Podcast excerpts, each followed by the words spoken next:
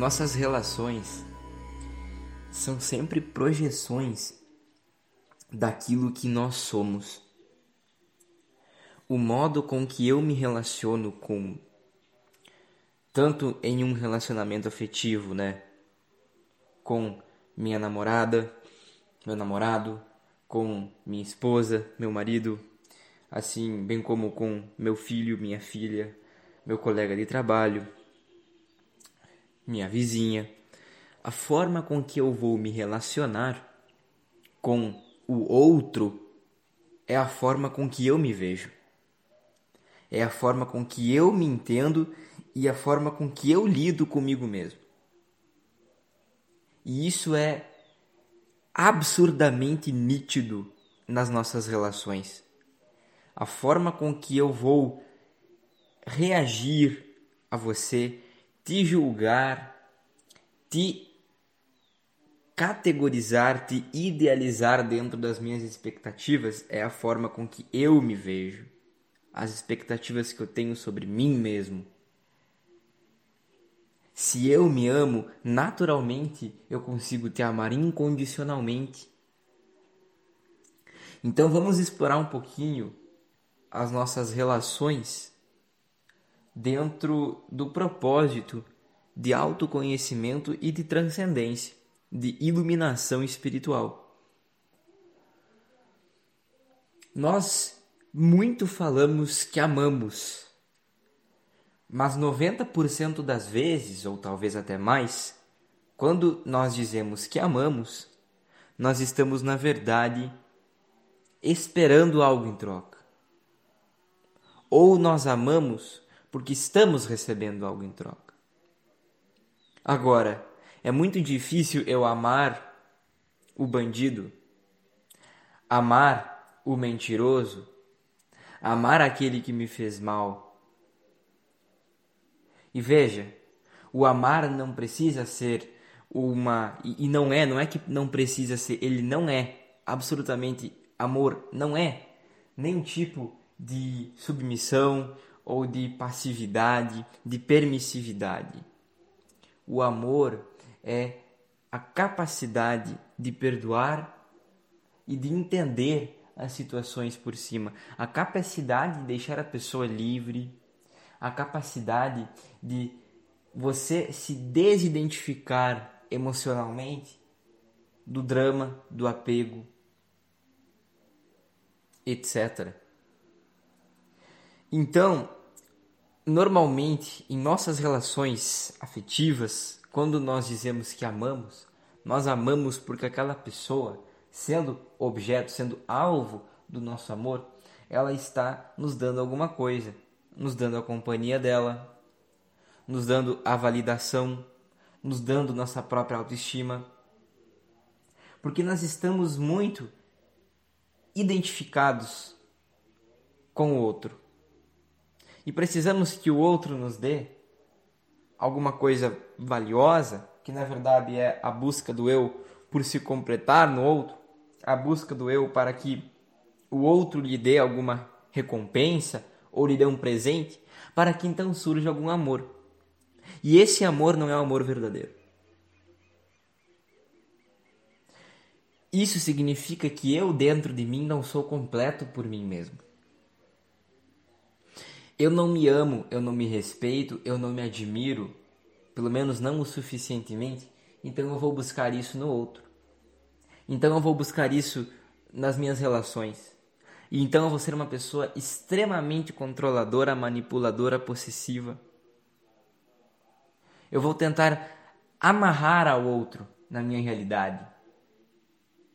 Não vou lidar bem com as críticas, não vou lidar bem com os julgamentos, não vou lidar bem, né? não vou lidar bem com nenhuma forma de rejeição, de reprovação, de afastamento, de desvinculação emocional. Porque nós estamos sempre precisando do amor do outro. Porque não encontramos amor dentro de nós. Eu utilizei aqui o exemplo do amor, mas que se estenda simplesmente a tudo quando eu busco qualquer coisa no outro, é porque eu não encontrei em mim mesmo. E olha só o paradoxo. Isso pode parecer muito egoísta.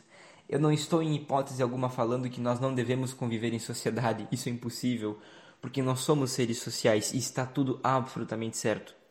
Está tudo em seu lugar. A questão é que o meu apego, a minha possessividade e quando eu sofro porque o outro se afasta de mim, quando eu sofro porque o outro me julga, me critica, me reprova, quando eu, eu sofro por, por causa do que o outro pensa, é porque eu não estou vinculado, ancorado em meu ser o suficiente, eu não tenho autoconhecimento o suficiente. Então nenhuma relação pode realmente se curar, nenhuma relação pode ser verdadeira, porque enquanto eu não realizar o meu self, o meu ser por mim mesmo, porque realizar o meu ser é o que? É eu, eu com o meu próprio ser. Não é eu realizar o meu ser olhando para os olhos da sociedade ou olhando para os olhos dos outros, porque os outros têm o seu próprio ser. Enquanto eu não realizo o meu ser por mim mesmo, as minhas relações sempre vão ser relações incompletas. Nunca serão relações de liberdade, de amor, de igualdade. Vamos utilizar um exemplo muito, exemplo, um exemplo uma uma vivência muito nítida do mundo contemporâneo, mundo, mundo moderno atual. As pessoas, muitas vezes, elas se sentem inferiorizadas às outras pessoas. Por exemplo, ah, eu não sou rica, não tenho tanto dinheiro assim. Como poderei me relacionar com aquela pessoa que é rica? Não estou aos pés dela. O meu estilo de vida não chega aos pés do estilo de vida daquela pessoa. Coisas assim. Coisas assim que acontecem diariamente em nossas relações. Nós nos inferiorizamos porque acreditamos que nós devemos, de alguma forma, nos compatibilizar com a realidade do outro, com a idealização do outro, com a crença do outro, com o mundo subjetivo do outro, para que eu seja validado. E nisso há um sofrimento imenso. Muitos relacionamentos são baseados nisso. Aonde a pessoa, ela não é mais ela mesma, ela não é mais autêntica ela se refaz para se encaixar na realidade do outro e ela acredita que isso é amor. Quando no íntimo ela está em profundo sofrimento, em uma constante dúvida, uma constante insegurança, uma constante ansiedade e por vezes até a depressão. Vem o suicídio ou crises existenciais, etc. E muitas pessoas se sentem superiores, valorizam tanto o seu jeito de ser que elas pensam que o amor surge quando as outras pessoas se refazem para se encaixarem em suas próprias expectativas. Aquela pessoa que idealiza tanto um relacionamento perfeito que como se ninguém chegasse aos seus pés, né? Isso pode ser amor? Eu acho que não. Nós estamos vivendo numa era de relações muito líquidas. Por quê? Porque nós não temos autoconhecimento e o autoconhecimento é que traz a substância. Autoconhecimento é que traz o concreto para nossa realidade. Somente conhecendo-me a mim mesmo eu posso de verdade me relacionar com o outro, porque eu vou entender as minhas projeções que eu faço no outro. Eu vou entender o que é que eu estou desejando do outro. Eu vou entender que o meu movimento para fora é uma projeção da qualidade e da quantidade do movimento que eu faço para dentro de mim mesmo. Se eu resolvo a relação que eu tenho comigo mesmo, eu resolvo a minha relação com o outro. Se eu sou livre e independente comigo mesmo, eu vou também permitir que o outro tenha seu espaço, que o outro tenha a sua liberdade. Não vou aprisionar, manipular ninguém. Isso nos relacionamentos afetivos, quanto no trabalho, na faculdade, na rua. Eu não espero mais nada de ninguém. Eu entendo que todos estão tendo o direito de fazerem e serem o que quiserem. Bem como eu também. A minha relação e o meu julgamento que eu faço no outro é sempre algo que eu me julgo em mim mesmo. Se eu sou racista, é porque há alguma história dentro de mim mesmo que eu me conto a mim mesmo que me faz julgar e ser racista, por exemplo. E eu preciso resolver isso dentro de mim. Porque na realidade não existe preconceitos. Na realidade não existe julgamento. É o nosso interior que faz tudo isso acontecer, que faz o sofrimento acontecer. Se eu sou racista, é porque eu não consigo me imaginar naquela cor, naquela raça, naquele credo. Eu não consigo me colocar naquele lugar. Porque eu sou, eu sou muito apegado ao meu ego, entende? Então tudo é questão de curar a relação que você tem consigo mesmo. E curar essa relação exige tomar consciência daquilo que está oculto, escondido. Tomar consciência da história que você conta sobre você mesmo. Tomar consciência dos defeitos que você está constantemente apontando em si mesmo. Tomar consciência das cobranças e pressões que você faz em si mesmo, dos seus medos, da autocrítica, do vitimismo, da carência, e tomando consciência de tudo isso, não se desesperar, mas sim aceitar essas sombras, integrar essas sombras, e somente então, através dessa, desse relaxamento, dessa permissão que tu dá para que essas coisas passem por você, você então pode se aproximar de uma compaixão para consigo mesmo para então começar a curar essa carência, essa solidão, essas histórias mal contadas, esses preconceitos.